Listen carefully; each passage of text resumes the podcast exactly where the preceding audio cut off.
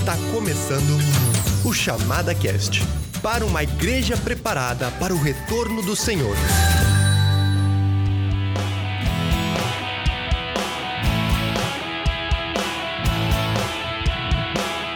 Então tá, Estamos mais uma vez aqui no estúdio da Chamada da Meia-Noite em Porto Alegre, com o nosso sempre presente, ilustre Daniel Lima. E aí, Tudo gente? bem, Daniel? Tudo bom? Feliz Muito- de estar aqui. Muito bom te ter aqui mais uma vez. E nosso convidado mais do que especial, Arthur Lupion. E aí, cara, tudo bem? Tudo bem, Estevam? Tudo bem? Cara, Prazer. brigadão por aceitar nosso convite. Eu sei que é sempre um, um tempo que tem que separar aí pra nos atender, mas deixa eu te dizer que é um privilégio te ter aí. Sabendo o momento da tua vida, eu sei que tu tá a vésperas de uma mudança de país, cara. Depois tu pode comentar um pouquinho sobre isso aí, como é que tá esse teu tempo de vida. Mas então, cara, te apresenta um pouquinho pra nós, diz quem tu é e depois a gente segue o barco. Uma alegria minha estar aqui com vocês. Prazer rever Daniel, Steph. A gente está realmente num momento hoje de transição. Eu atuei durante 10 anos como pastor em Caxias do Sul. Nos últimos 5 anos como missionário, trabalhando em educação cristã ah, em Gramado. Mas agora a gente está indo para o Uruguai, começar um trabalho lá no Uruguai de formação de líderes no país menos alcançado da América Latina e o país mais secularizado do Ocidente. Então é o país com maior quantidade de ateus e humanistas seculares do Ocidente. Então é, é um grande desafio que a gente está muito animado em poder participar e Deus tem conduzido isso. Então uma alegria tremenda estar indo para o Uruguai agora. E é um motivo de oração para todos aqueles que ouvem também poder orar pela gente e, participar da missão no Uruguai, protegendo ou pedindo a proteção de Deus por meio da oração. Então, nós atuamos, como eu falei para vocês, durante 10 anos no Ministério Pastoral e agora nos últimos 5 anos trabalhando com educação cristã e formação de líderes jovens em Gramado, na Beyond, da missão que eu faço parte, né? Então, Teach E lá no Uruguai, então tu vai continuar com essa mesma missão Isso, nós vamos, estamos indo sendo enviados pela nossa igreja em Caxias do Sul, mas como missionários da missão e é uma missão que atua no mundo todo, em 55 países, ela atua com formação e educação, e nos tempos atuais eu vejo como uma excelente ferramenta, sem perder a essência do evangelho e que a nossa missão não é educar, a nossa missão é conduzir as pessoas até Cristo e fazendo isso nós educamos. Então a nossa missão, é, ela usa a ferramenta da educação teológica e eu sempre falo, né, que nem todo lugar está aberto a uma igreja, mas quase todo lugar está aberto a uma escola ou alguma maneira de educar. Então é uma ferramenta para a gente poder comunicar o evangelho. Nossa tarefa lá inicial é a formação de líderes uruguaios, mas também brasileiros e dentro do campo. A nossa ideia é a- a ter uma casa de formação que treine as pessoas, eh, ensine as pessoas sobre teologia, sobre a pessoa de Deus, ao mesmo tempo que oportuniza uma possibilidade de ministério dentro do campo. Então, um grande desafio para aquele que for para lá ou aquele que está lá. eh, mas é uma ideia de encurtar o tempo de formação. Em vez de você se preparar e depois ir para o campo fazer adaptação, você se prepara dentro de um campo de uma- alguma maneira hostil e já então se preparando para os desafios que vai encarar ali na frente, ao mesmo tempo que aprende sobre teologia. Sobre Legal, legal. Vai pra região ali, capital, Montevideo. A gente vai inicialmente a 40 quilômetros de Montevideo, na cidade de Atlântida, mas a nossa ideia é depois nos mudarmos para um pouco mais para o interior do, do Uruguai, onde estão as cidades menos alcançadas do país. Então a nossa ideia é estar onde mais precisa, em cidades onde não tem igreja ou tem números de 1% de, de cristãos dentro dessas cidades. Então tem uma região específica a 60 quilômetros de Montevideo, ao norte, que é onde a gente pretende estar. Mas no início, para também fazer o aculturamento, acostumar, no litoral é, a- o espanhol é um pouco mais devagar, então a gente vai para lá para facilitar a nossa vida. Cara, e não é muito difícil estar no campo, né? No Uruguai, né? Esses dias, esses tempos eu indo pra Argentina, a gente cruzou o Uruguai. Cara, tu não vê uma cidade quase. Uma cidade. Tu vê cidade quando tu chega lá no litoral ali, né? Perto de Montevideo, senão é campo, campo, campo, campo, campo. É, as cidades são bem Incrível. pequenas, né? São bem São pequenas. é. A maioria das cidades tem 5 a 10 mil habitantes, né? E imagina, e com uma igreja com 20, 30 pessoas e uma igreja na cidade. Então você Sim. faz as contas aí, é, é número de janela das 40. Imagina. E é um lugar que tá aqui, é do lado da gente. Sim. Então a gente é. não conhece essa realidade, né? Verdade.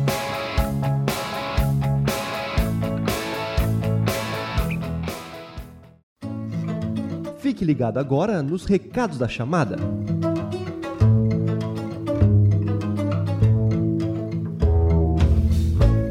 Bom, Stefan, essa semana nós temos uma baita notícia para todos os assinantes da revista Chamada e também para aqueles que têm interesse de se tornar.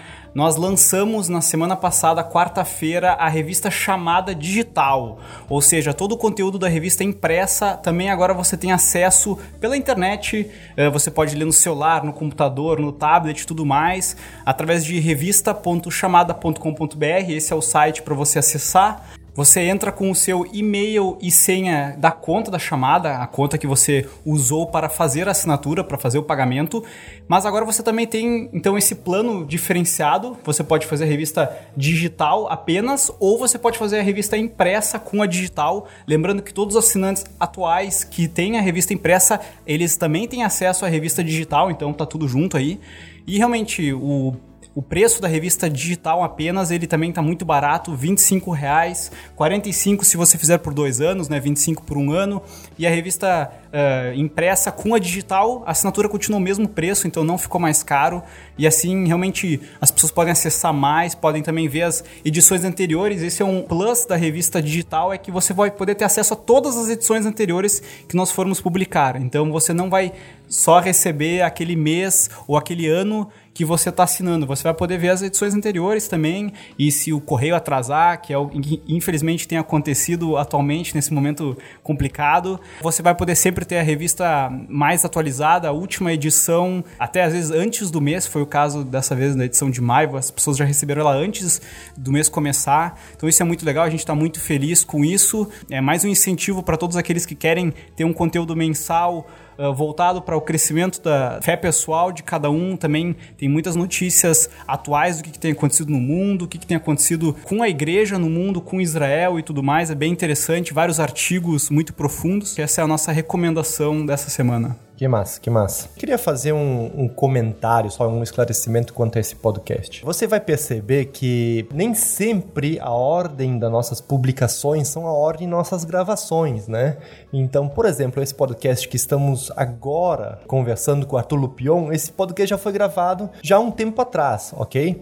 Até esse já foi gravado no ano passado, se não me engano. Isso né, em 2019. E ele foi o primeiro podcast que a gente gravou com o Arthur. Mas você vai perceber que esse não é o primeiro podcast que a gente é, publicou com a participação do Arthur. A gente publicou uns três podcasts atrás, um podcast especial que a gente fez meio às pressas, podemos dizer assim, porque a gente quis aproveitar o momento em que a gente está né, de isolamento social, coronavírus, toda essa crise, para trazer uma mensagem para a igreja, não só de consolo, mas dando uma perspectiva bíblica né, para toda a situação e como nós devemos nos comportar diante disso. Então a gente teve que inverter, acabou invertendo a ordem aí de, de publicação em relação às gravações. Então por isso que talvez tu estranhou um pouco, tu que está acompanhando todos os podcasts, que teve mais uma apresentação, o Arthur se apresentou novamente como sendo o primeiro, e realmente porque foi a primeira, primeira gravação que a gente fez com ele. Beleza? Deus abençoe vocês e estejam aí com o nosso programa de hoje.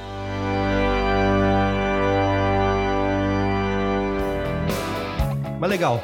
É, eu sei que tu tem aprofundado teus estudos aí, tá fazendo até um, um doutorado, né? Tocando a área da trindade, né? Uhum. Aprofundando um pouquinho mais essa, essa teologia. E sobre isso que a gente queria conversar contigo hoje. Uhum. Eu sei que tu tem um blog, né? 3 em 1, é isso aí, né? Como isso é que é? aí. é? 3 em 1.org. Então, se tu tiver curiosidade, entra lá, 3 em 1, tudo junto.org. Aí tu vai encontrar uns, uns artigos muito bacanas falando sobre a Trindade, com diversas aplicações, diversos temas diferentes que a gente pode aplicar na nossa própria vida. Então, essa é a ideia de hoje, a gente conversar um pouquinho sobre trindade e, e, conversar um pouco de como isso se aplica à nossa, nossa vida cotidiana, uhum. tá? com nossas dificuldades, nossos pecados, como é que um conhecimento do Deus Trino isso pode nos uhum. ajudar, então, a, a, nos libertarmos dessa, dessa carga do pecado. Uhum. Beleza, cara, o que, que te levou então a te aprofundar nesse tema. Eu sei que tem uma historinha aí por trás, a tua uhum. família. Nos conta um pouco mais sobre isso aí. Deixa, deixa eu até pular aqui e dizer uma coisa. Primeiro é o seguinte: Trindade é um tema, Arthur, que você sabe tanto quanto nós, melhor do que nós, que é muito, muito pouco discutido. Parece que cristão tem medo de discutir trindade. Uhum. Um cristão conservador afirma, não, trindade é legal, e logo depois eu estou muito acostumado a ouvir a seguinte frase. Mas, cara, faz dois mil anos que a igreja discute isso e ninguém nunca entendeu. Uhum. E por isso fechamos a porta e seguimos adiante sem falar da trindade. Uhum. Ou fala-se pouco da Trindade a nível da, das igrejas. Uhum. Então, realmente, a pergunta cabe muito bem: por que, que tu foi te coçar com Trindade, cara? Uma das coisas, só voltando ali, Stefano, tu, tu falou tu, sobre a questão do problema do ser humano, né? Eu vejo que no tempo atual, mas na verdade não é no tempo atual, faz muito tempo que é assim, nós temos uma busca na resolução do nosso problema e infelizmente muitas vezes nós não resolvemos porque buscamos da maneira errada. Ah. Eu creio que Deus reorienta e orienta todas as áreas da vida do ser humano e ele é trino. É, então, eu acho muito triste no fato de nós falarmos e pensarmos muito pouco sobre a Trindade, porque Trindade não é uma característica de Deus. Uhum. Na verdade, é a essência de quem Ele é. Então, Deus é amor porque Ele é trino. Ele existiu em comunidade, de eternidade a eternidade, se relacionou e amou. Então ele é amor porque ele é uma comunidade. Quando nós não entendemos a essência de quem Deus é, nós não entendemos Deus. Então não foi por isso que eu comecei a buscar, né? Uhum. Voltando à tua pergunta uh, da Trindade. Na verdade, em 2013 eu fiz uma matéria no mestrado sobre casamento. Eu era pastor de jovens e estava fazendo muito casamento naquele período e, e lendo muito sobre isso. E eu fiz a matéria também sobre, sobre isso. E eu fiquei intrigado em determinado momento da, daquela matéria sobre teologia do casamento, sobre a questão da trindade. Eu tinha ouvido falar muito pouco sobre trindade, obviamente todos nós ouvimos, mas sem profundidade uhum. até o mestrado. Uhum. E eu acho que isso é um dos fatos, Daniel, que explica por que a igreja fala muito pouco, é porque os líderes cristãos têm pouca exposição na sua formação acadêmica sobre trindade. Na maioria dos cursos, se vocês analisarem as grades, você tem Trindade entrando com matéria de teologia sistemática, uma aula, duas aulas. No Sim. máximo, no máximo. E basicamente no bacharelado, se a pessoa tiver mais do que duas ou três aulas sobre bacharelado em teologia, uhum. mais do que duas ou três aulas sobre Trindade, ela, é, é olha, exceção, é uma é exceção. exceção. É uma exceção. Então, eu creio que se fala muito pouco sobre isso porque os líderes cristãos, de maneira geral, têm pouco contato com a profundidade desse tema. Então, se eu sou um líder e eu não me aprofundei nesse tema, eu não consigo conduzir outros para onde eu não fui. Em nome Padre, et Santo. Amém. Então, em 2013, eu, eu, tive uma matéria sobre isso e, e comecei a pensar muito sobre a ideia de casamento à luz da Trindade e quem é o nosso Deus e a imagem dele em nós sendo entendida e revelada de maneira comunitária. Então, interessante quando ele fala em Gênesis 1, ele fala a imagem de Deus os criou, ele cria dois. Ele não cria um. Nós pensamos muito em Imago Dei, imagem de uhum. Deus, relacionada a um indivíduo. Sim. Mas quando esse tema aparece, ele já aparece refletido numa, numa comunidade. E eu não estou dizendo que, uma, que o homem não é a imagem de Deus, mas se, o, se Deus é três pessoas, uma pessoa não é a totalidade da imagem de Deus. Uhum. Ele precisa estar inserido numa comunidade. Então isso despertou para mim e abriu uma, uma, um mundo de possibilidades. E eu comecei a pensar sobre isso. Concomitante a isso, em 2015 eu fui para essa missão em Gramado e recebi o desafio de criar um curso pensando em geração Z, pensando nessa geração de pessoas que nasceram a partir de 2000. Uhum. E comecei a estruturar um curso sobre isso. E, e, nesse processo, começando a estruturar um curso pensando num público que nasceu dentro da pós-modernidade, comecei a estudar também mais a pós-modernidade e cheguei à conclusão de que a pós-modernidade é um pensamento uh, moldado contrário à pessoa de Deus, especificamente na questão da trindade. Então, a pós-modernidade, um dos aspectos é a questão do indivíduo como centro e muito dele vivendo sozinho, uhum. diferente do, dos outros movimentos. E, ou com mais clareza isso. E o nosso Deus é um Deus comunitário. Nunca esteve sozinho, a não ser sozinho a parte do ser humano.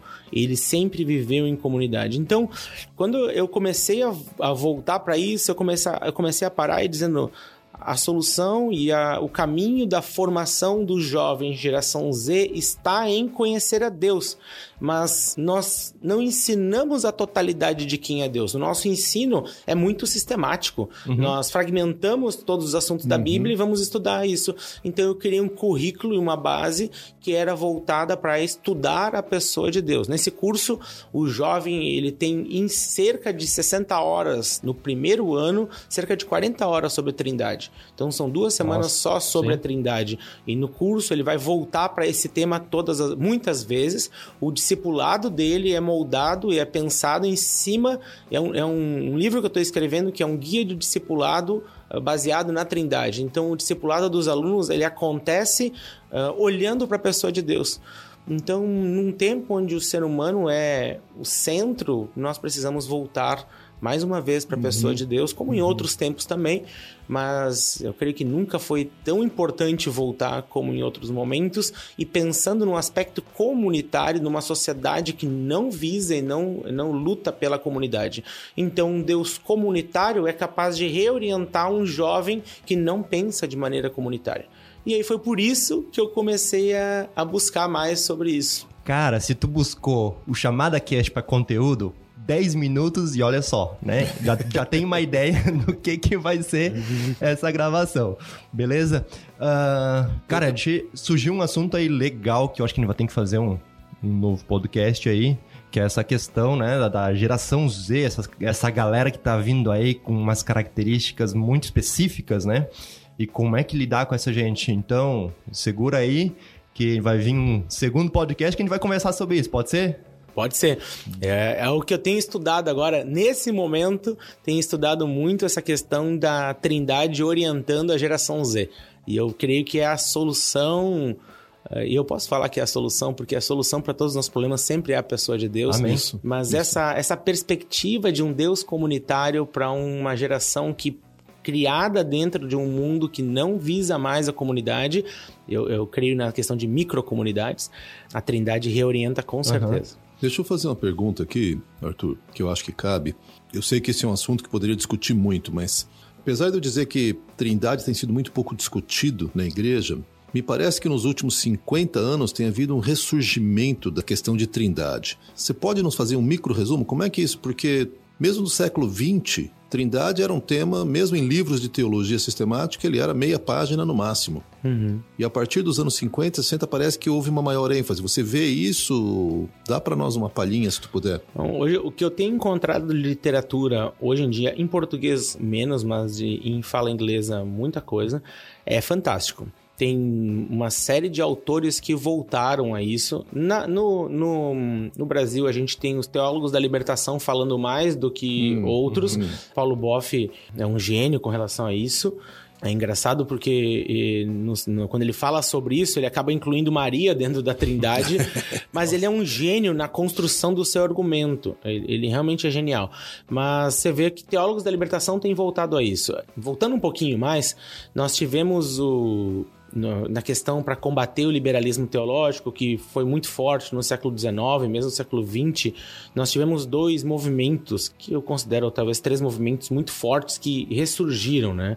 Então, a questão do pentecostalismo né, surgiu enfatizando a pessoa do Espírito, a questão do fundamentalismo que surgiu enfatizando a, pessoa, a questão da Bíblia e voltou às escrituras, e nós temos a neo-ortodoxia que, criticando Calbart, e você pode criticar muito Calbart, ele ressuscitou literalmente uhum. a teologia sobre Cristo. A cristologia de uhum. Calbart, em vários aspectos, é fantástica.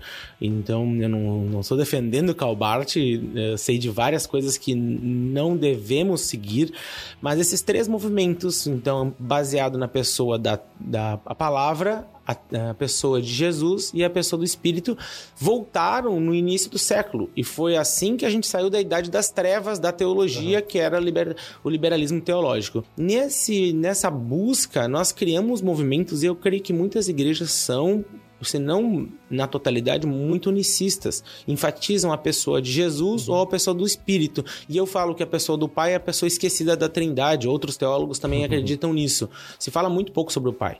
Então, nessa busca de combater as heresias do liberalismo, nós acabamos não criando outras heresias, mas deixando de enfatizar a totalidade de quem Deus é, uhum. e ele é trino.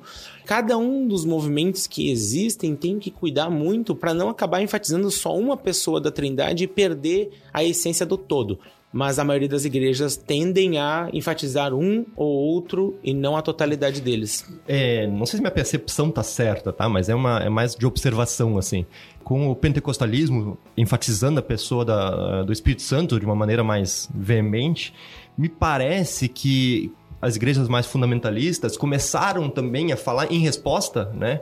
A talvez algumas doutrinas equivocadas ou que o fundamentalismo não, não está de acordo, né? Uhum. É, começaram a falar também mais do, do Espírito Santo, tentando dar uma a, a, sua interpretação, ou, o seu entendimento desse, dessa pessoa da Trindade, né, de acordo com a sua interpretação bíblica, né? Uhum, eu não sei uhum. se isso é, é, Você percebe isso também, ou como é que é? Eu, eu acho que sim. Esses movimentos que o Arthur destacou, na minha percepção, eles nos fazem voltar, então, a compreender o que é a questão da trindade. Dentro do fundamentalismo, eu me lembro de professores que me diziam que você não deve orar ao Espírito Santo. Uhum. Como assim? Não, o Espírito Santo não é para ser orado, porque é quase como se ele não fosse uma pessoa.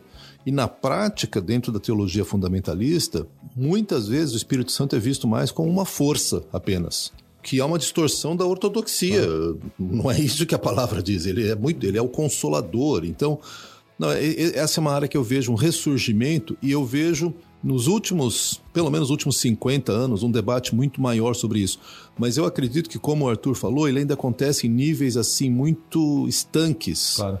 Grupos teológicos, alguns professores, alguns autores, e talvez em, na, na academia exista mais isso. Eu vejo muito pouco isso na igreja. Então me fascina muito esse teu foco de estudo e as implicações práticas que você tem trazido à tona, né? Quando eu comecei a estudar, o meu desejo não era simplesmente entender mais, mas era de diversos aspectos trazer isso da academia de uma maneira que a pessoa, o jovem de 16, uhum. 18, 20 anos, não só entendesse, mas sentisse atraído pelo tema, porque Ótimo. não é o tema, é Deus.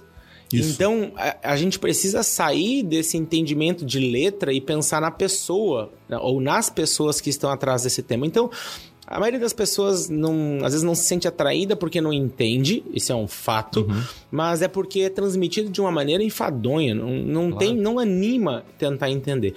E o que eu tenho tentado fazer é trazer esse tema de uma maneira, partir de dúvidas reais e existentes na atualidade e respondendo com a pessoa de Deus, mas na totalidade de quem ele é. Uh, eu vejo que a questão do espírito, só pontuando nesse aspecto, é que o, os títulos usados por Espírito Santo na Bíblia, eles são bem complexos. Ele aparece como o Espírito de Deus e o Espírito de Jesus. Muitas vezes as pessoas fazem uma divisão dentro da pessoa de Deus e dentro da pessoa de uhum. Jesus, pensando que eles são como o homem, que tem espírito. Mas Deus, Pai, é espírito ele não tem divisão. Então, quando você vai pensar o Espírito de Deus se referindo ao próprio Pai, você vai ter um problema teológico gigante. Claro. Então, o que ele está se referindo, na minha opinião, nesses textos, o Espírito de Deus é o próprio Espírito Santo. Só que o Espírito Santo aparece como uma figura extremamente comedida na palavra.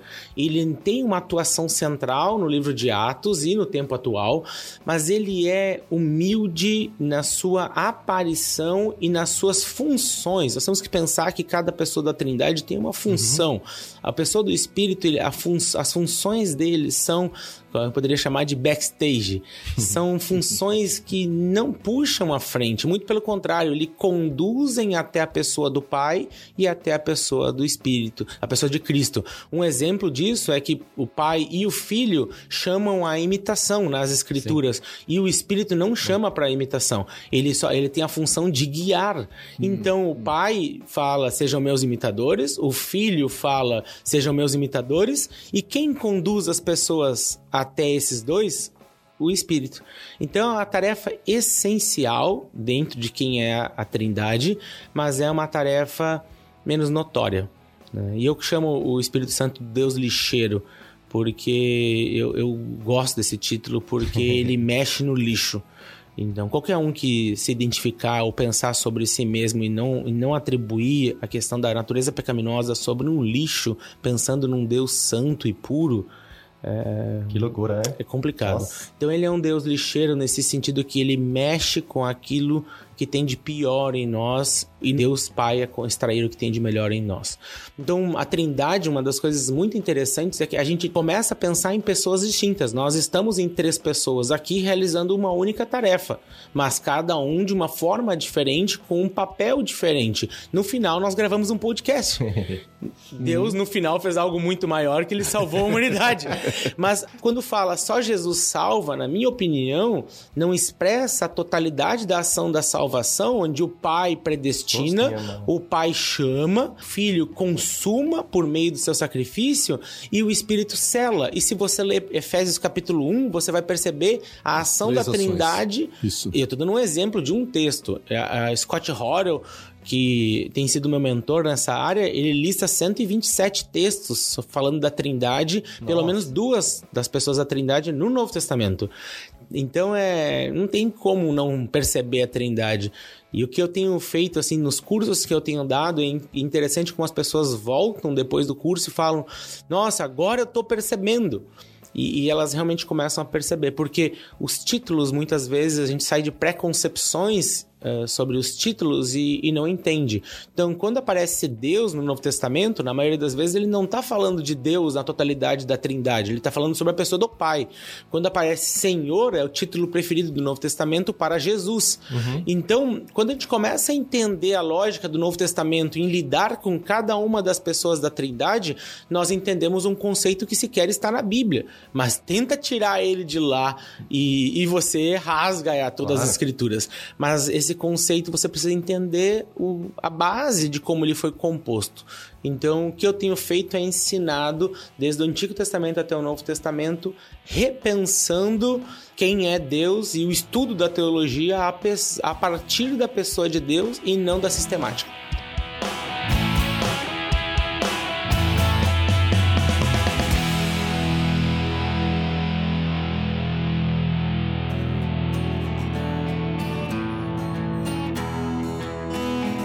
Que massa, cara. É uma profundidade aí que a gente muitas vezes né, não, não, nem imagina, né? A gente tá alheio, talvez. A gente sabe da trindade e tudo, mas as implicações.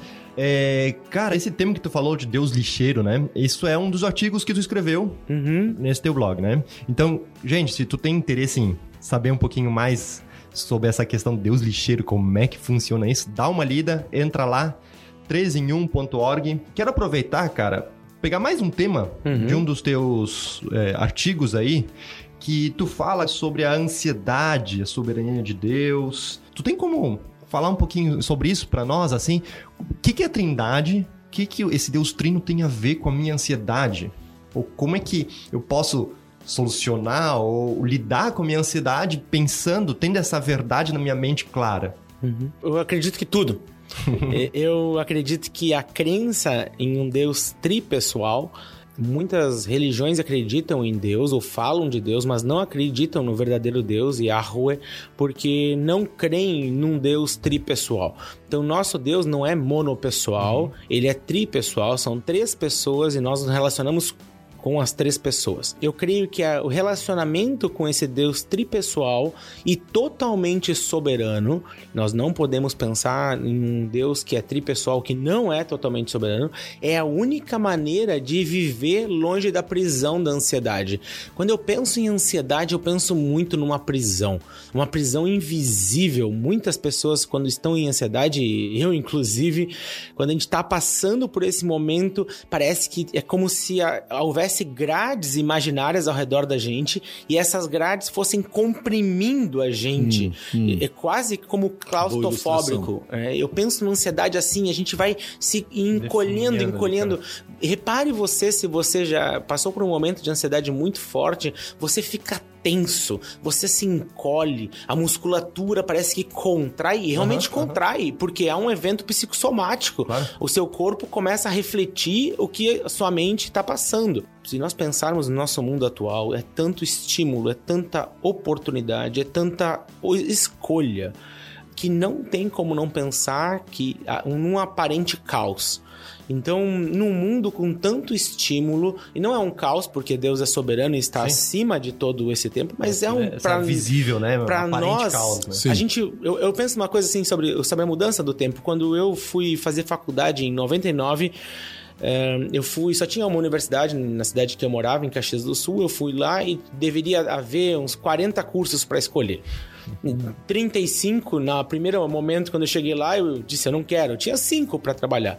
Hoje, um jovem vai escolher uma faculdade, ele tem uh, não só mais muitas faculdades, uma faculdades espalhadas por aí, mas modalidades presencial, semipresencial, EAD e além disso, ele tem mora fora, estuda em outro lugar, vai ser, ele tem muita questão. Depois que ele decidiu o tipo, ele tem o curso.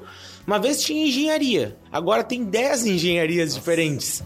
É muita opção. Hiperestimulação, que é essa. Cara, de, desculpa, e detalhe: o cara tem 17 anos, né? Isso. Tem uma, eu sei de uma universidade nos Estados Unidos, em Columbus, Ohio, que tem 99 opções de curso de bacharel e o 99 é indefinido. Você define. Não, é indefinido. Não, você é bacharel indefinido. Então são 98 opções de bacharelado e a 99 é eu fiz um bacharel amplo. Não, totalmente, aberto. Totalmente pós-moderno, porque Mas, você faz o que você quiser do jeito que você quiser. Exatamente, aí você constrói boa sorte. Quer dizer, é, é, é bem isso num, num, exemplo bem focado. Né? Então, o que as pessoas chamam de liberdade, eu chamo de prisão. Essa hiperestimulação, que é o tempo atual, devido a, aos diversos estímulos, possibilidades de escolha, nos gera uma prisão. E o sintoma disso é a ansiedade. Porque uhum. você está o tempo todo pensando, pensando, pensando sobre tantas possibilidades que você começa a ficar ansioso. A consequência natural é ansiedade. É, e... Talvez conceitualmente preocupação tenha o mesmo sentido, né? Pré, tu é, te preocupa com uma coisa que Isso. não pode resolver, né? O que é interessante, por exemplo, quando a gente pensa em Filipenses, ele fala que não andeis ansioso. Eu, eu em Judas ele fala uh, estava ansioso por compartilhar. Ou seja, o problema não é ansiedade. O problema é marcado ou ter uma vida marcada pela ansiedade. Se você não sentir, se eu não sentir ansiedade para ir para o Uruguai hoje, para fazer alguma coisa, para atuar lá, eu não vou. Então, eu não estou dizendo e defendendo a ideia de que a ansiedade é lícito, mas que o conceito bíblico de ansiedade ou do pecado relacionado a isso está em uma vida onde começa a ser marcada pela ansiedade, pela preocupação. A ser dominada pela ansiedade. Isso. Então, num mundo aparentemente caótico, cheio de oportunidades, quando você pensa em que, que eu vou fazer e como eu vou lidar com tudo isso, a soberania de Deus é um alívio. Se você hum, pensar num hum. Deus monopessoal, único, soberano, isso é ditadura. Se você pensa num Deus tripessoal soberano, isso é alívio. No Éden, a gente não desobedeceu a totalidade de quem Deus é. A gente desobedeceu ao Pai. O Pai deu uma ordem e o Pai foi desobedecido. Quem vem? O Filho. Quem julga? Em Apocalipse, o filho, o pai não julga, ele concedeu todo o julgamento ao filho. Sim. Então o pai fica idôneo no julgamento dele, porque ele foi ofendido, mas quem agora atua é o filho. E o que nós fizemos pelo filho Nada, a não ser negá-lo. Você me negou, o sangue não lavou, esse é o seu julgamento. O ser tripessoal soberano gera alívio, porque ele é idôneo ele julga com idoneidade. Então esse esse Deus tripessoal que, e que atua em nossas vidas, que pode controlar a nossa vida, porque ele controla, uhum. não é que ele pode, ele realmente controla. Nós temos uma sensação de que nós estamos no controle. Quando nós devolvemos essa sensação, quando nós devolvemos a ansiedade de ter o controle de nossas vidas para um Deus amoroso, e ele é amor porque ele é trino, que julga de maneira idônea, e ele julga porque ele é trino eu posso descansar porque ele vai cuidar disso. Então, eu, eu muitas vezes eu falo que hum, as, algumas músicas que a gente canta não fazem sentido, mas uma delas é eu entrego tudo a ti. Uhum. Eu só posso entregar algo que é meu. O que eu tenho não é meu, é de Deus. Uhum. Uma das causas da ansiedade é quando eu vou até Deus e pego responsabilidades que ele não me deu eu assumo hum. coisas que não me pertencem. E eu digo, não, eu vou resolver isso aqui. Só que a minha capacidade de resolver algumas coisas é muito pequena. Então, imagine eu vim para cá agora, eu estava em Caxias, vim para cá agora, eu estou dentro do meu carro, eu posso controlar o que no meu carro? O visor de combustível, o velocímetro, isso. Eu tenho como controlar o carro da frente que pode furar um pneu e capotar na minha frente? Não tenho. Mas agora eu começo a ficar preocupado com isso mas eu não tenho como controlar. Então eu começo a assumir para mim a responsabilidade de um outro carro. E eu vejo um carro do lado, eu começo a assumir para mim a responsabilidade, mas eu não tenho como. Então eu não tenho que entregar as coisas para Deus, eu tenho que parar de roubar o que não me pertence e deixar que ele cuide disso. Então eu falo que nós somos ladrões. Ladrões de coisas que não nos pertencem, quando nós roubamos, nós geramos ansiedade. Roubo responsabilidades que não me pertencem. In nomine Patri et Filii et Spiritus Sancti. Amém. Será que a gente consegue fazer essa brincadeirazinha que tu fez aí com o carro? Vamos pegar um exemplo, talvez, que nos gera muita ansiedade: desemprego. Uhum. Como é que a gente podia fazer essa brincadeira com um cara que tá desempregado, ah, tem conta para pagar? Vamos aplicar isso. Uh, o que, que ele pode fazer? Ele pode todo dia olhar um jornal, ainda tem oferta de emprego no uhum. jornal. Ele pode encaminhar dentro de websites tudo, o currículo dele, colocar em todos. Ele faz tudo o que ele pode fazer. E depois disso, eu sugiro para ele que ele vá para a TV que vai ler a Bíblia, que ele não tem mais o que fazer. Porque o que ele vai poder fazer que não pertence a ele, agora é ficar preocupado e pensando naquele empregador. Mas será que aquele empregador não precisa de alguém como eu? Ele não controla essa variável. Então, toda vez que nós não podemos controlar uma variável ou ter um aparente controle sobre ele e nós decidimos na nossa mente controlar, é, uhum. a gente tem uma possibilidade grande de ansiedade. Deus proveu até aquele momento. Uma coisa muito interessante sobre isso para o desempregado, se alguém está desempregado, quando você tinha um emprego, Deus mandava o dinheiro por meio daquele empregador. Agora que você não tem dinheiro, Deus vai mandar o sustento de alguma forma para você. E morrer de fome você não vai, porque ele prometeu isso. Nós temos uma, uma ideia errada da onde vem o nosso sustento. Então, isso, de novo, sim. uma pré-concepção errada gera agora. Eu não, é porque eu trabalhava e eu ganhava. Não, querido.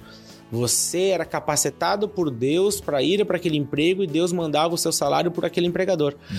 Então, quando eu entendo e devolvo devolvo, porque não é a ideia de entregar. Eu não gosto do conceito de entregar, já Sim. não tô aqui. A ideia é de devolver o que não é meu até Deus e deixa que ele que pode controlar, eu me livro da prisão da ansiedade. Eu não creio que isso é simples assim, mas eu creio que é um processo de devolver continuamente coisas que não nos pertencem. Deixa eu fazer uma observação que é bem nessa linha do que eu controlo, o que eu não controlo, e depois fazer uma pergunta. Eu lembro de conversar com, com um grande amigo meu um dia, nós estávamos almoçando e ele me falou, trabalhando como pastor, né? Eu trabalhando como pastor, ele falou: Puxa, Daniel, eu não conseguiria viver como você, viver pela fé. É muito difícil para mim, porque eu preciso ter um emprego e tal. Naquela semana ele perdeu o emprego. Aí na semana seguinte nós nos encontramos então. e eu falei: E então, cara, como é que é viver pela fé? Porque realmente a gente vive naquela ilusão de que não, eu tenho meu emprego, então eu não vivo pela fé. Enquanto isso é uma, é uma negação do poder de Deus. Uhum. Agora, uma outra coisa que eu vejo que gera muita ansiedade é a ideia das escolhas que eu tenho que fazer porque a pessoa fica assim, tá, mas e se eu escolher fazer essa faculdade e o melhor teria sido eu fazer aquele estágio? E se eu escolher namorar esse cara, mas o ideal seria ter seguido aquela oportunidade que surgiu ali? Então, essa sensação, eu gosto do que você diz, porque quando eu tenho uma sensação de controle, eu fico louco com as opções que eu tenho. Porque e se eu escolher errado? E se eu escolher o plano B? E se por ter escolhido eu tiver um problema? Então, essa noção de quem é Deus e da soberania de Deus deveria transformar nossa, nossa perspectiva de ansiedade. Uh, como é que você vê essa questão da, do, do conceito da trindade Uh, diante dessa multiplicação de escolhas, essa multi, multidão de escolhas que as pessoas têm, e muitas vezes a pessoa fica assim: puxa, eu escolhi fazer aquele curso e não deu certo. Uhum. Então quer dizer que as minhas escolhas podem ser ruins e podem afetar a minha vida. Uma coisa que, que, só voltando ali, uma coisa que você falou um pouquinho antes, sobre essa questão de salário. Um amigo meu, eu vivo de. Nós vivemos nossa família de sustento, então são mantenedores, né, que nos auxiliam. e sou muito grato pela vida deles e o que Deus tem feito na nossa vida por meio deles. Mas um jovem veio falar para mim e falou assim: Acho muito difícil o que tu faz, Arthur. O que, que eu faço? Ah, mas é que você vive de mantenedor. Daí eu falei para ele assim: Não, eu acho muito difícil a sua vida porque quando você tem que pensar de onde vem o seu salário e você deveria pensar que é de Deus, você pode confundir, porque ele é funcionário público, que o seu sustento vem do governo do estado. Para mim, não, é mais fácil, porque essas pessoas lembram todo mês, sem nenhuma exigência, nenhum motivo de obrigatoriedade de contribuir. Eu penso, só pode ser Deus que está uhum. agindo nessas pessoas. Uhum. Então, eu falei para ele justamente o, o, o contrário. contrário sim, né? sim. É, viver por sustento sim tem dificuldades, e como todo trabalho, só que é, é muito bom para a percepção da graça. O que eu acho interessante, o que não é questão de quem vive com sustento ou não, é que todos nós devemos ter essa percepção de que o dinheiro que nós temos é de Deus. Uma outra coisa que eu vejo que é importante nesse conceito que a gente está conversando aqui é sobre trabalho. Me parece que com facilidade nós fazemos uma divisão entre quem trabalha para Deus e quem não trabalha. Então, missionário, pastor é obreiro de Deus. E os outros são de quem? Do capeta? Então, quando eu falo sobre isso, eu falo, então, vocês não, quem não trabalha para Deus, não tem um emprego relacionado, um, um ministério relacionado a isso, trabalha para quem? todos nós somos ou devemos ser funcionários de Deus. Com certeza. Agora, nosso empregador humano pode ser diferente. Tem uma missão, tem uma outra, tem uma empresa. Mas o nosso chefe, o nosso patrão é Deus. E sobre a terceira coisa que você falou, sobre a questão de escolhas, a primeira pergunta que eu tenho relacionado a isso é o que é êxito dentro das tuas escolhas? Porque se o teu êxito dentro da tua escolha de vou fazer uma faculdade X ou vou trabalhar para tal coisa, é ser um um bom estudante, ou se o teu êxito é me vou ser laureado, ou se o meu êxito é vou ser bem sucedido no meu emprego, você vai ter muita ansiedade. Deus nunca prometeu resolver seus problemas nesse sentido. A palavra dele não fala sobre a resolução desses problemas. Ele nos dá a escolha. Agora, se o seu êxito é ser o melhor cristão dentro do trabalho, o melhor cristão dentro disso, ser um missionário na empresa X, aí é possível ter êxito indiferente das escolhas que você faz. Então, para mim, as escolhas elas são secundárias. Eu realmente acredito que Deus não está muito preocupado com a faculdade que a maioria dos jovens fazem. A, a, a não ser perde sentido, né? É... Se tá, ah, se é que eu tomei a decisão certa, perde sentido se tu tem esse outro eu vou, eu vou fazer né? essa faculdade como ferramenta, mas claro. não como propósito final. O problema é que muitas vezes nós fazemos os cursos, um curso, ou trabalhamos na busca de identidade. E aí gera crise e ansiedade, mais do que em outros momentos. Então, se a minha, a minha identidade está alicerçada em ser filho de Deus, é, eu posso fazer administração, posso fazer outro curso, posso fazer aquele outro curso, e isso não me define. Eu tenho alguns colegas, às vezes no meio teológico, não só na, na parte no estudo secular, sou formado em administração e teologia, e me parece que aquilo é muito importante para eles. Aquele título ali define eles. E seria legal se eu estivesse falando só de pessoas não cristãs, né? Mas não é verdade. Mas deixa, deixa eu dar um passo além, Arthur. Uh, vamos supor, um jovem que tem que decidir o seguinte: ele começa um namoro e aí ele é transferido pela empresa para uma outra cidade e aí a, a noiva dele ou a namorada dele tem que decidir: puxa, eu vou fazer uma pós-graduação mantendo o emprego que eu tenho ou vou largar tudo para ir para essa outra outra cidade para a gente construir uma, um, casamento, uma vida em conjunto. Quer dizer, não é só se eu serei formado em administração ou relações internacionais, mas é eu vou fazer faculdade ou largo tudo, vou partir para um casamento, abro mão do emprego, são decisões que desembocam em lugares diferentes. Uhum, mas eu vejo que a pergunta é a mesma: qual é o ideal de Deus para sua vida? Eu vejo muitas pessoas assim quando vão ter filhos ou vão casar e elas elas ficam muito preocupadas em ter um bom padrão de vida. Então a pergunta delas não é se eu vou ter êxito no meu relacionamento com Deus, é como eu posso ter êxito com o relacionamento com Deus e ser bem sucedido financeiramente, bem sucedido. Uhum. Deus nunca prometeu isso. Então eu realmente acredito que Deus não está preocupado com muitas das coisas que nós estamos preocupados, ele está preocupado que nós alcançamos o êxito que ele nos propôs, ser fiel. Então, se a nossa pergunta é e as nossas escolhas estão baseadas em ser fiel, a Trindade orienta isso. E aí você vai avaliar sua, seu êxito baseado na pessoa de Deus. Então, você é fiel, você vive em comunidade. Você é fiel, você está amando e se relacionando com outros. Você é fiel, vai expressar em relacionamentos à luz de 1 João. Se anda na luz como ele está na luz, tem comunhão um com os outros. Nosso espelho de, de vida cristã é em relacionamento.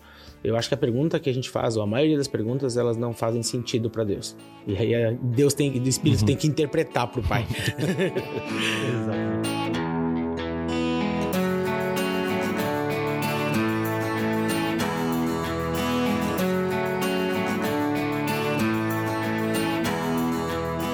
Eu sei que cada aspecto que a gente for pegar aqui dá um bate-papo de novo. Tem que fazer sempre um podcast novo para cada, para cada, para cada assunto, cada tópico disso.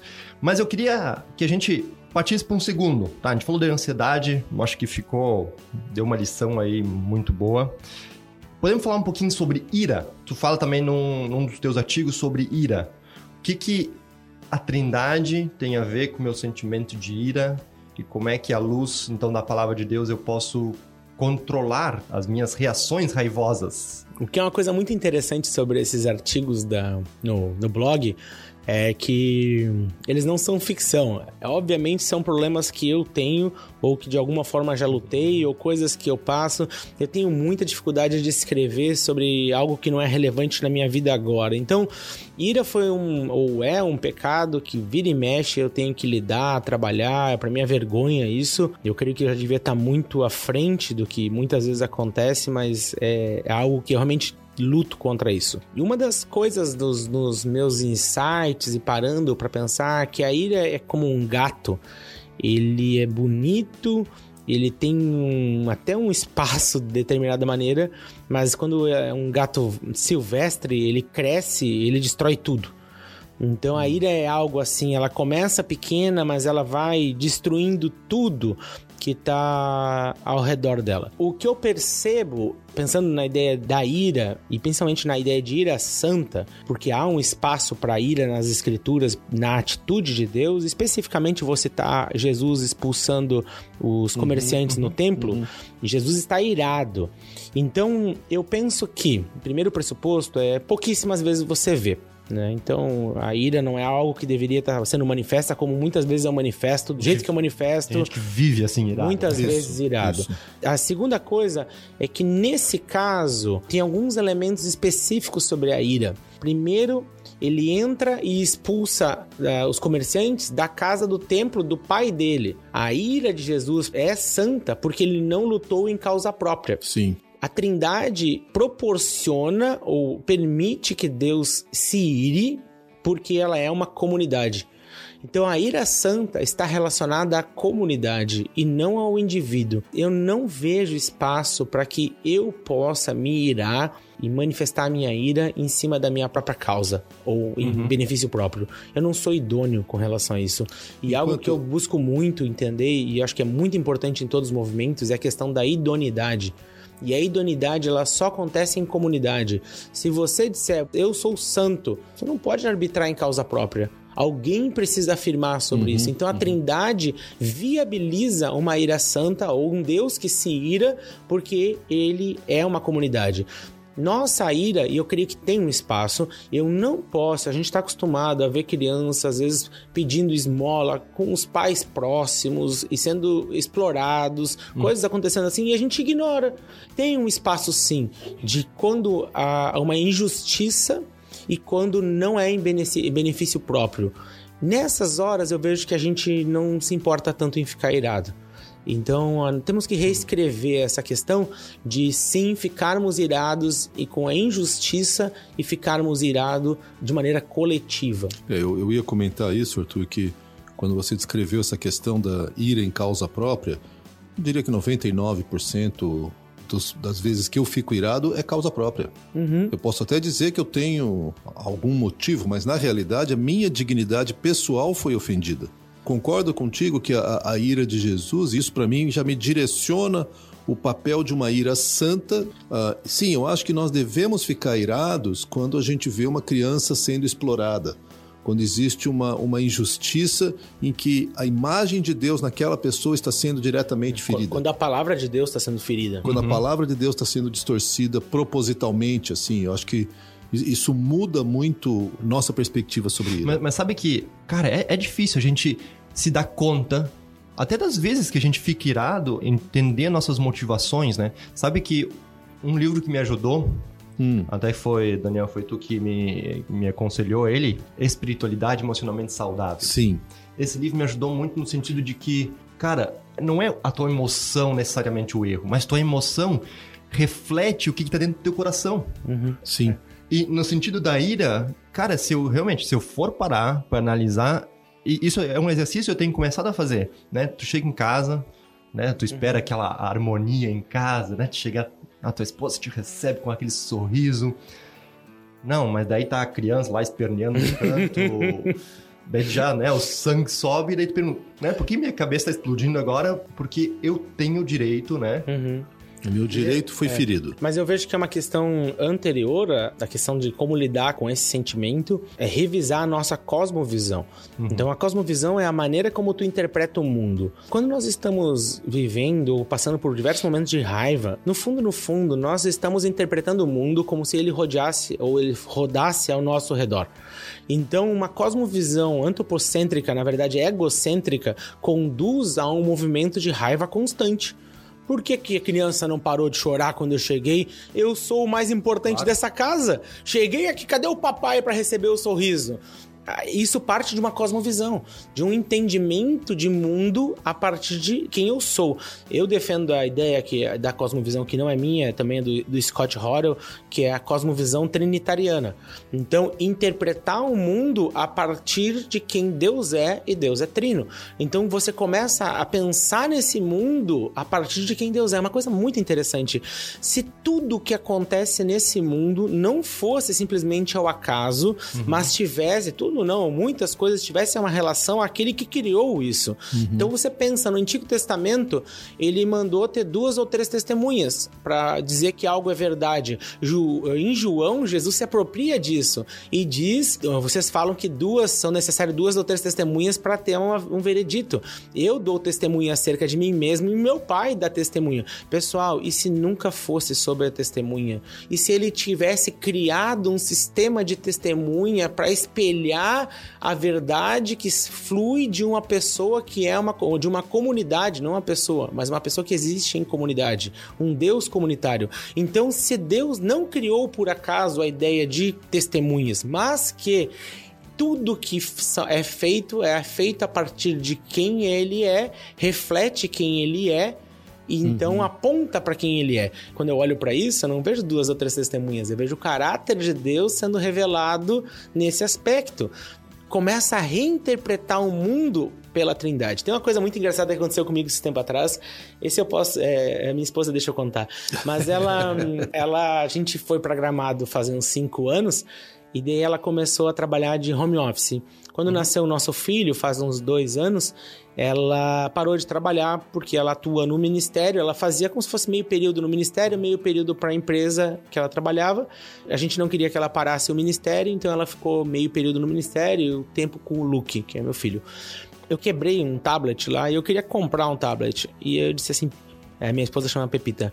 Pepita, o que, que, tu acha de eu comprar um tablet? Precisava comprar um tablet tal, tal. Dela falou assim: e porque eu estava trabalhando para a missão, né? O, meu salário, parte dele vinha da missão. Uhum. Ela falou assim: ah, o dinheiro é teu, faz o que tu quiser. Daí eu disse: isso é uma afronta à Trindade. Como assim o dinheiro é meu?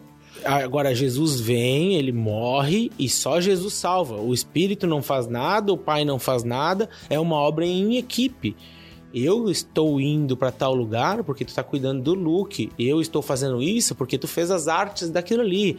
Então, é um trabalho em equipe. Então, o dinheiro não tem um se pertence a alguém, pertence a Deus, mas se foi confiado a alguém, foi para essa família. Uhum. Então, eu não posso tomar uma decisão sozinha. Eu preciso da tua opinião sobre isso. Daí ela ficou lá, afinal das contas, eu não comprei meu tablet. Devia ter ficado quieto.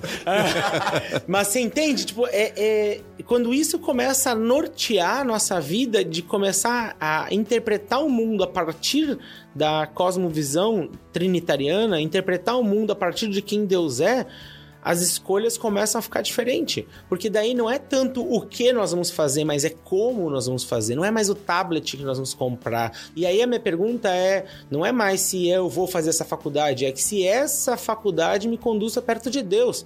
E pode fazer qualquer curso que dá para ficar perto de Deus, tá? Tem alguns cursos mais complicados que outros, mas não quer dizer que não possa estudar.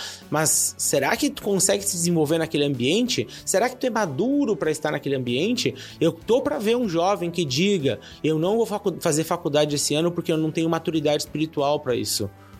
O jovem deveria pensar nisso. Eu gosto muito de videogame. Faz uns 4, 5 anos que eu vendi meu Xbox. Uh, porque cheguei à conclusão que eu não tinha maturidade para ter um Xbox. Mas por que, Arthur? Porque a minha esposa ia tomar banho, eu ligava o Xbox que nem um louco para jogar no intervalo. E dizer, caramba, todo o meu tempo que eu tenho quero jogar Xbox. Eu não tenho maturidade. Vendi uhum. o Xbox Pra tristeza, né? Pra tristeza. Se alguém quiser doar um Xbox, estamos aí, né? Acho que agora eu já amadureci um pouquinho.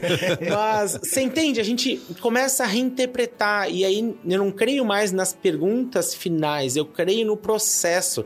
Porque é isso que Deus está preocupado. É se eu vou acabar, comecei esse casamento, comecei essa faculdade, e no final desse processo eu vou estar mais parecido com ele.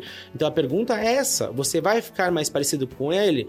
Nessa questão, todas as questões então acabam mudando.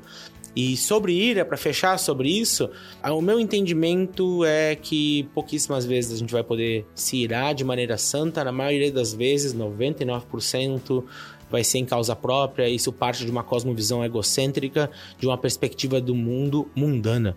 E nós precisamos mudar, então, não a nossa ira. Porque daí o cristão faz o quê? Ah, ele vai lá e passa um blush lá, uma maquiagem na atitude dele.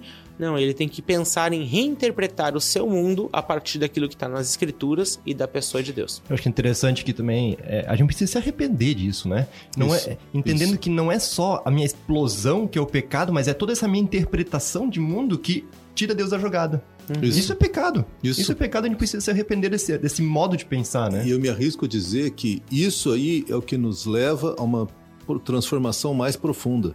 Porque às vezes eu me arrependo porque eu falei alto, eu me arrependo porque eu bati uma porta, eu me arrependo porque eu falei palavras rudes. Enquanto, na verdade, a, a raiz é essa ideia de que eu tenho o direito de chegar em casa e ter tudo tranquilidade, uma tranquilidade em casa, tudo me esperando como se minha esposa e meus filhos não tivessem mais nada para fazer a não ser ficar me esperando voltar Vossa Majestade ao seu trono real. Uhum. Então, é esse é o meu pecado que desemboca nessas outras funções. E quando eu olho de novo para a questão da trindade, eu vejo uma palavra que é deferência, onde eu cedo em honra ao outro. E isso aí vai assim frontalmente contra as minhas atitudes de ira. Bom, várias das minhas atitudes, na verdade. Deixa eu registrar. Minha esposa, cara, sabe me receber em casa. Coisa boa, cara. Essa aí se puxa. Júlia, tira o chapéu pra ti.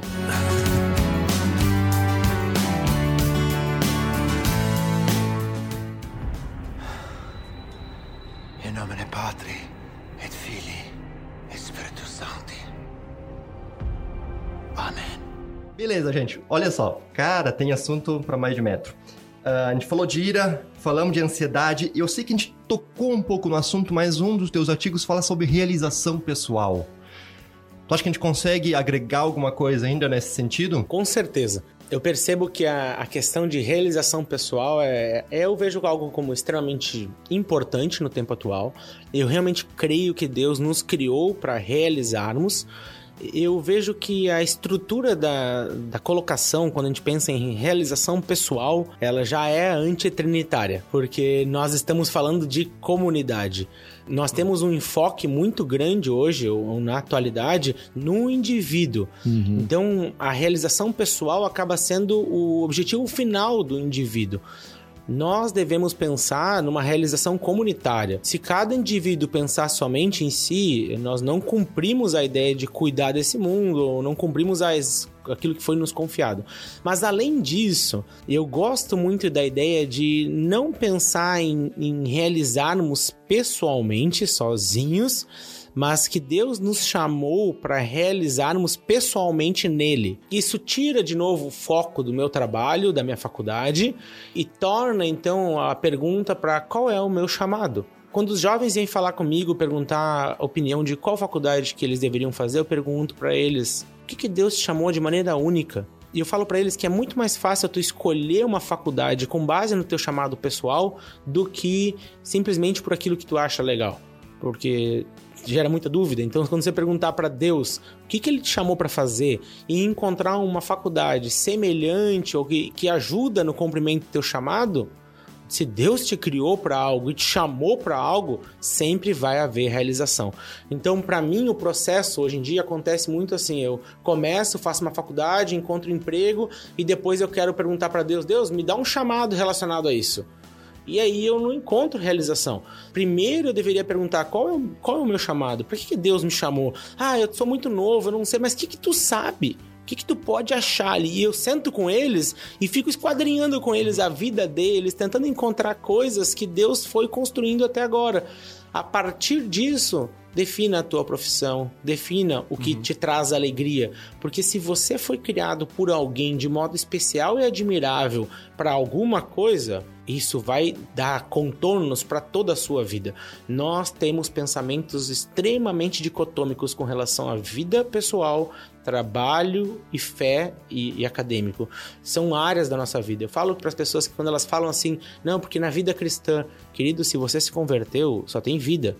Não tem mais vida cristã. Vida cristã pode ser a categoria que, lá, que a editora uh, da chamada vai dar para alguns livros, tá? Mas se você se converteu, você só tem vida. Não dá para separar. Então, na sua vida, vai ter faculdades que vão coergir mais com quem você é. E você é aquilo que Deus criou para cumprir um chamado específico. Então, realização pessoal, somente isso, eu creio que não vai ser encontrada. Naquilo que eu li sobre pessoas que foram extremamente bem-sucedidas, sempre queriam uhum. mais. E se a ideia é realizar, chega no momento que acaba. Uhum. Tem satisfação. E eu não creio que a satisfação vem no final do processo, mas ela acontece de novo uhum. no decorrer do processo, Sim. porque eu me realizo pessoalmente em Deus. Quando eu olho para a Trindade, eu vejo uma comunidade ela me orienta a um cumprimento, uma vida em comunidade e eu me realizo então pessoalmente dentro de planos que vão coergindo para essa comunidade. Eu tenho uma, uma sina com algumas coisas. Eu sou meio chato para algumas coisas, a minha esposa diria que para todas. uh, por exemplo, assim, eu, eu tô indo para o Uruguai, nós estamos indo para o Uruguai como família, nossa família foi enviada então para nossa igreja. Mas aí o jovem, ele vai fazer um intercâmbio no Uruguai. E o que, que ele faz? Ele pega as coisas dele e vai para o Uruguai fazer intercâmbio. Mas por que ele não fala com a liderança dele? Por que ele não consulta a liderança dele? Por que ele não pede para a liderança dele abençoar a saída dele? Porque existe uma dicotomia entre missões, trabalho pastoral e os outros trabalhos. Esses são santos, os outros não são tão santos. Qual o sentido de um jovem, de um adulto, que pode agir fora da sua comunidade? Se a vida é em corpo, tudo deveria acontecer em corpo. Nós precisamos repensar o que nós pensamos sobre igreja à luz de quem Deus é. Uma comunidade unida, sem divisão, criando outras comunidades para refletirem quem ele é. Eu não estou dizendo que a pessoa precisa pedir autorização para fazer as coisas, mas que ela deveria pensar coletivamente. Agir em igreja em todas as coisas e não só quando é uh, interessante para mim. Se essa está certo isso, nós temos sim uma divisão, uma dicotomia entre trabalho missional e outros trabalhos. E uhum. então esses são mais santos e precisam de envio, e os outros são menos santos e não precisam de envio. É, não, eu acho que se algum jovem da igreja vai para um seminário, a igreja discute, nós temos uma oração lá na frente, então, se a pessoa vai trocar de emprego porque recebeu não. uma oferta melhor em outro país, às vezes, não consulta a igreja, não pensa nisso. E eu já me deparei com jovens que, quando estão indo para outro país, eu falo: E que igreja você vai frequ- frequentar lá? Ah, chegando lá eu vejo. E, e é jovem aqui, pra, mas é a jovem, adulto, é todo Adulto, mundo. todos, todos. A gente, uma coisa que é muito comum, eu tô no meio de um doutorado, eu tenho que entregar um, um trabalho lá pro doutorado e hum, eu não quero entregar, mas eu tô fazendo ele, tá quase pronto, mas eu não quero entregar. Mas por que que tu não quer entregar, Arthur? Porque eles vão me criticar. Eu quero fazer o que eu quero dentro do meu trabalho. Se eu entregar, talvez eu vou ter que fazer outra coisa. Nós pensamos de maneira individualista, então a pessoa não consulta o outro e não leva porque talvez vai ter que mudar, mas ele não quer mudar. Nós não somos chamados a viver sozinho. A palavra comunhão, ela dá a ideia de sociedade. A gente tem que dividir. A gente é membro de uma comunidade, a gente vive em sociedade. Igreja que não é assim, eu desconfio que muitas vezes não são assim, não refletem muito bem a imagem de Deus. Porque é uma comunidade orientando outras comunidades. Então, a Trindade, eu não acho que de- é uma, algo que eu deveria ter num seminário como uma matéria, duas aulinhas. É a essência de permear tudo. Eu deveria ter central. fazer eclesiologia, doutrina da igreja com base em Trindade. Eu deveria pensar sobre casamento com base em Trindade. Tudo eu deveria linkar com a pessoa de Deus. Os nossos currículos, a minha tese de doutorado é justamente isso, é criar um currículo baseado na pessoa de Deus e a pessoa de Deus orientando isso, todas as dinâmicas.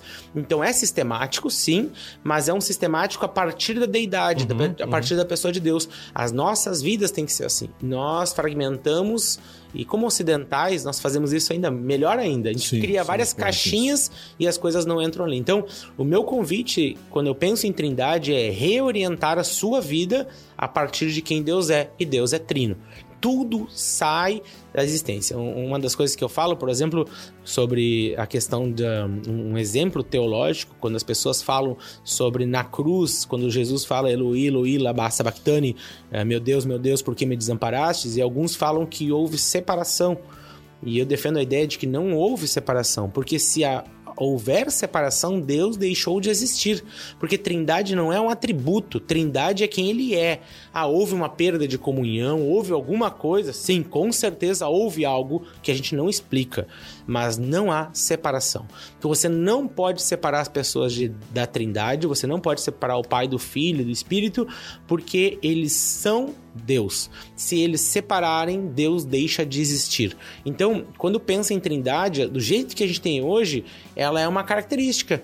Ah, então a gente estuda lá atributos comunicáveis, estuda onipotência e trabalha como se fosse igual. Não, é diferente. É é a essência de tudo que nós somos. De que Deus é, na verdade. In nomine Patri et Filii et Spiritus Sancti. Amen. Nessa pegada de inter- reinterpretar a vida com base na Trindade, eu vou te fazer uma pergunta, tu responde se tu quiser. Cara, a questão de- do ser humano ter a parte material, a parte material, e aí, claro, eu sei que tem uma discussão teológica aí, né? Corpo e alma e espírito. Isso tem alguma coisa a ver? Será que a gente pode fazer um link com a Trindade? Olha, eu nunca cheguei ao ponto de afirmar disso, porque nos meus estudos, assim, o que eu percebo, se você comparar em, em livros de teologia sistemática, a antropologia é o assunto mais raso das escrituras, porque a Bíblia não é um livro sobre o homem. A Bíblia é é um livro sobre Deus na história e sendo contada por meio da vida de homens. E a Bíblia não se preocupou em, por exemplo, fechar a questão de tricotomia e dicotomia, né? Três partes ou duas partes. Então, eu não consigo linkar tão claramente, mas o que eu vejo relacionado à Trindade é uma questão da complexidade do ser humano à luz de um Deus complexo, só que unido. Então, independente se o homem tem três partes ou duas partes, se eu agora te der um soco, tu vai saber se foi, tu sentiu, na, sentiu e ficou chateado na tua alma, no teu espírito, tu não consegue dividir quem tu é. Você não consegue perceber aonde que tá afetando o quê.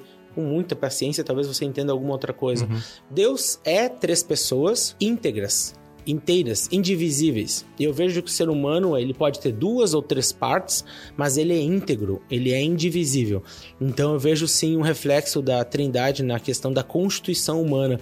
Mas o que eu acho bem difícil é a constituição de que de fato o que é o ser humano ou como ele funciona, por causa que a Bíblia não traz referências tão claras com isso. Mas o que eu sempre afirmo é que, indiferente se ele é tricotômico, ou se o ser humano é tricotômico ou dicotômico, ele é policotômico em função. Ou seja, uhum. a Bíblia traz coração, mente, alma, Sim. espírito, vontade, carne, e são todas referências para aquilo que é imaterial. Existe uma criatividade de Deus e cada uma dessas palavras vai expressar uma parte daquilo que é imaterial. Eu não creio que Deus fechou esse assunto, mas com certeza isso reflete a imagem de Deus em nós, de uma criatividade e de uma questão da integridade do ser humano. Maravilha! Muito bom. Gostei, gostei da, da, conclusão. Não se posicionou no final das contas, mas muito bom, muito bom. Não, e teve uma aplicação. Legal. Cara, tá estourando nosso tempo. Eu sei que tu que tá nos ouvindo curtiu também, assim como nós. Fica ligado que daqui a pouco vem uma. que seria quase uma segunda parte que a gente quer focar, como a gente decidiu aqui. Vamos focar na questão da sociedade contemporânea, pós-moderna, né? Nessa geração Y. Z. Z. Y, Z. Z, né? É. Alfa, beta, Mas essa geração mais nova aí, anos 90 e pra frente. Beleza? Uma palavra final, hein? Alegria estar com vocês. Foi muito bom esse, esse tempo aí. E se você quiser acessar, aí seria legal fazer uma promo aqui. Vai no lá. site do 3em1.org né? Como você fala aí, 3 em 1.org. Aí você curte lá um pouco, conhece um pouquinho da nossa família também, do Ministério para o Uruguai. E gostaria muito que você puder orar por nós. A gente está indo para o Uruguai agora, então seria muito bom mais pessoas intercedendo e participando desse ministério junto. Obrigado. É. Eu li teus artigos, curti muito. Eu acho que é essa mudar essa cosmovisão, né? Sim. Entender tudo a partir de quem Deus é. Cara, é um exercício fantástico. Daniel, Podemos terminar esse momento orando Com mais certeza. uma vez e aproveitar já orar pelo Arthur, esse, todo esse processo aí de, de ida para o Uruguai também. Com certeza, é um prazer. Senhor nosso Deus, muito obrigado porque o Senhor é um Deus de extrema criatividade. Aliás, criatividade é, é quem o Senhor é. E o Senhor faz com que com que nós possamos conhecer mais de Ti, não tem fim desse conhecimento, Pai. Mas muito obrigado por esse momento que nós gastamos falando da Trindade e das implicações diretas da Trindade, Pai. Agradeço pela formação que o Senhor tem dado ao Arthur, como o Senhor tem usado, como o Senhor tem uh, abençoado pessoas por meio da vida dele, da Pepita, do Luke, e de modo bem especial, quero consagrá-los mais uma vez nessa viagem, nesse novo ministério ali no Uruguai, que o Senhor dê a eles, Pai, o consolo, o apoio, o contexto, os relacionamentos, para que eles sejam uma bênção em Teu nome naquele naquele país também. Isso tudo eu peço e eu agradeço no nome de Jesus. Amém.